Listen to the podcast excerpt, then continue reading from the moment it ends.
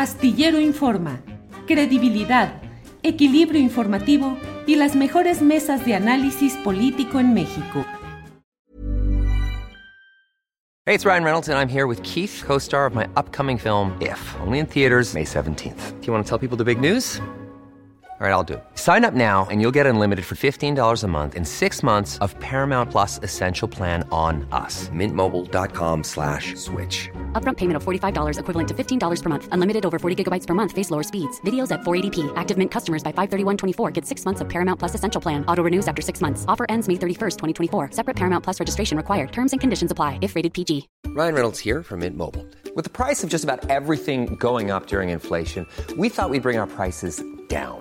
So to help us, we brought in a reverse auctioneer, which is apparently a thing. Mint Mobile unlimited premium wireless. Ready to get 30, 30, bit to get 30, bit to get 20, 20, 20, bit to get 20, 20, bit to get 15, 15, 15, 15 just 15 bucks a month. So, Give it a try at mintmobile.com slash switch. $45 upfront for three months plus taxes and fees. Promo rate for new customers for limited time. Unlimited more than 40 gigabytes per month. Slows. Full terms at mintmobile.com. Astillero Informa, credibilidad, equilibrio informativo y las mejores mesas de análisis político en México. Ukib, buenas tardes. ¿Qué tal, Julio? Muy buenas tardes. Gracias, Ukib. Eh, larga la sesión de ayer del Instituto Nacional Electoral. ¿Cuánto tiempo se llevó, Uk?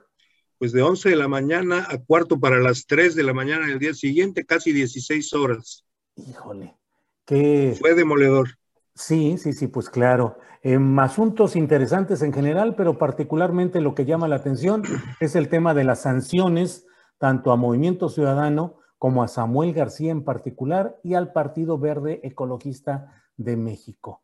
Eh, ¿Qué significa esta decisión de ir sancionando este tipo de cosas? O, te pregunto, consejero, mm, ¿es simplemente una especie de rutina que se practica cíclicamente para castigar con multas a quienes saben que llegando a los grandes cargos públicos o de representación popular, pues van a hacer una serie de cosas que les van a permitir resarcirse de estas multas. Dicen que en política lo que cuesta dinero siempre será barato. ¿Son baratas finalmente las multas? Bueno, eh, baratas no son, sin embargo, efectivamente parece que en algunos casos ya se había vuelto rutina, y casi casi como pagar un derecho. Este, es un derecho caro, haz de cuenta matar un borrego cimarrón, pero este, ya se habían hecho a esa práctica. Es por eso que se decidió extender la sanción en el caso del Partido Verde a eh, la suspensión de un año de prerrogativas de acceso a radio y televisión. Es decir, eh, se, escala en la, en la sanción y esto significa dos cosas. Por un lado, además del dinero, se impone una sanción que eh, los priva de un derecho vinculado directamente con aquello donde faltaron, es decir, eh, utilizaron momentos ilegales para obtener un acceso especialmente beneficioso a la ciudadanía, corresponde un castigo en esa misma línea. Pero además eh, es explícito el que el castigo se pone porque hay una eh, reiteración de conductas, de faltas que rondan en torno a lo mismo, si bien técnicamente no son idénticas, y que eh, es necesario ponerle un alto a esas prácticas que no se pueden continuar. En el caso del ex candidato a gobernador de Nuevo León, bueno, la multa es sí una multa eh, por su monto, es una multa dura, eh, que, pues bueno, no hay reincidencia, no es una primera vez, no hay una práctica reiterada en ese sentido, lo cual hace que eh, en nuestra consideración, una multa económica elevada sea suficiente para inhibir futuras incurrencias en faltas como esta. Eh, eh, tú eres un hombre con experiencia política y con sensibilidad social, eh, consejero Espadas Ancona. Reitero yo un poco mi pregunta. ¿De qué sirven las sanciones económicas cuando finalmente pues se quedará con la gubernatura Samuel García y cuando podrá durante seis años resarcirse de todo esto. Bueno, lo cierto del caso es que eh, las leyes siguen siendo insuficientes en ese sentido, pero ya tenemos un parámetro. La constitución marca eh, con un rebase del tope de campaña del 5% eh, la, la condición básica para la nulidad de una elección por eh, uso ilegal de dinero. Esto no estaba, no estaba ahí antes, ahora está. Eh, lo cierto es que los topes de campaña siguen siendo elevados, las campañas siguen siendo muy largas, y eso quiere decir que en algunos casos, bueno, incluso faltas graves quepan dentro de ese, de ese tope de campaña, ¿no? Eh, en otras circunstancias, es decir, con, con otras leyes, las sanciones podrían ser superiores, pero lo que las leyes permiten en este momento es eso. Como ciudadano comparto la inquietud, es decir, creo que las multas, especialmente cuando se, se trata de eh, quienes tienen acceso o van a tener acceso a otras fuentes de financiamiento, eh, han mostrado que por sí mismas tienen deficiencias para impedir que eh, estas conductas se repitan o se vuelvan una práctica dentro del sistema político. Y lo digo a las llanas, necesitamos mejorar mucho en el sentido de la fiscalización, no solo en agravar, en, agravar las, las, sanciones, sino en desarrollar eh, una mucho mayor capacidad para detectar los flujos de dinero en efectivo, que eh, en este momento quedan muy lejos de nuestras capacidades técnicas de fiscalización. todo lo que ha decidido hoy bueno, entre ayer y hoy, el Instituto Nacional Electoral puede dar pie, sustento a que el Tribunal Electoral, eh, que es el que tiene esa facultad, pudiera anular la elección de Nuevo León?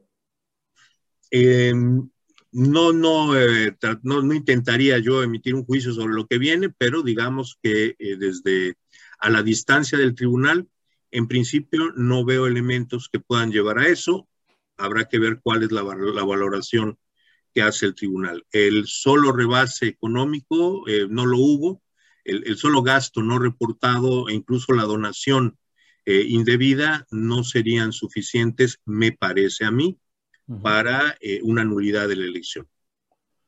consejero Espadas, ¿cómo contrastar el rigor que tuvo el INE en los casos de las precandidaturas de Guerrero y Michoacán del partido Morena que fueron inhabilitadas por mm, decenas de miles de pesos, no millones de pesos, y por el simple, bueno, por el hecho de no reportar oportunamente esos gastos de precampaña. ¿Cómo contrastarlo frente a lo que sucede en Nuevo León, donde son indicios de transferencias, ya no indicios, sino señalamiento del INE, de transferencias de dinero de manera irregular por millones de pesos para las campañas eh, de Movimiento Ciudadano en Nuevo León?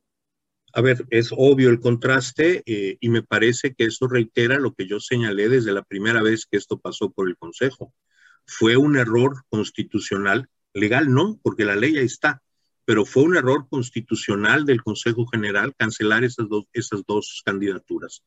Eh, no debimos hacerlo, digo debimos porque a pesar de que yo voté en contra, bueno, pues yo soy parte del órgano colegiado, eh, me parece que los ciudadanos podíamos esperar una actitud más democrática y centrada en los derechos constitucionales más que en una norma particular.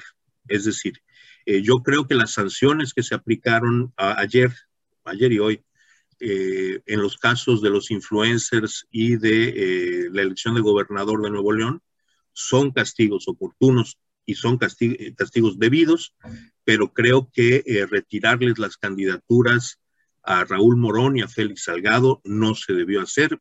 Van pasando los meses y más me convenzo de que eso fue eh, una falta democrática del instituto. Eh, consejero Espadas, eh, en el caso de San Luis Potosí también hubo señalamientos acerca de un excesivo derroche o el haber superado los límites en los gastos de campaña y otros señalamientos procesales relativos a la jornada electoral. ¿Qué criterios se aplican ahí? Bueno, varios de, los, de las quejas eh, en, relación a la elección de San Luis Potosí están todavía en proceso. Eh, no adelantaría yo juicio sobre lo que va a pasar ni sobre los montos involucrados, pero eh, sin lugar a dudas vamos a, a, revisar esto con rigurosidad, con una rigurosidad que pues ya se ha visto, estamos dispuestos a aplicar en los casos en que encontremos que hay faltas que eh, vulneran la equidad y el control de dineros eh, al interior de los procesos electorales. En síntesis, está en proceso San Luis Potosí. y eh, tengo la certeza de que nuestra valoración de los elementos que tenemos será igual de rigurosa que en otros casos. Es decir, llegando al límite posible legalmente, que sería la multa. Eh, bueno, vamos a ver qué hay, eh, pero sí, es verdad, nuestro límite es la multa. las nulidades no pasan por el por el instituto. Eso eh, son procesos judiciales directamente ante el Tribunal Electoral. Em, se va cerrando ya toda la fiscalización y las declaraciones formales del Instituto Nacional Electoral. Tu valoración en general de cómo se dio en términos de limpieza y confiabilidad electoral la jornada del 6 de julio por el ámbito que corresponde a la visión del INE ¿Cuál es, consejero? Bueno, me parece que, eh, a ver, el, aparato de fiscalización del instituto es un aparato eficiente que ahora fue puesto a trabajar además a marchas forzadas y lo logró. Eh, tenemos capacidad para detectar gastos, tenemos capacidad para valorar, tenemos eh, disposición para hacerlo y de hecho se hizo. a mí como ciudadano y como consejero me sigue preocupando que pues a ojos vista en los procesos electorales circula dinero en efectivo que no pasa por ningún tipo de cuenta bancaria ni de facturación, ni necesariamente se traduce en actos de publicidad o eventos políticos que puedan ser detectados y tasados por el instituto. Eh, seguimos recibiendo acusaciones de eh, compras de credencial de elector eh, o de ofrecimientos de dinero a cambio del voto que en general no trascienden, son denuncias de terceros, eh, pocas personas eh, realmente dicen a mí me ofrecieron o acá está la evidencia. Eso nos dificulta muchísimo trabajar en esto, pero en particular el que, y eso es un problema general del, del, sistema eh, monetario de México, hay una enorme cantidad de dinero que circula en efectivo y que está fuera del control de cualquier autoridad.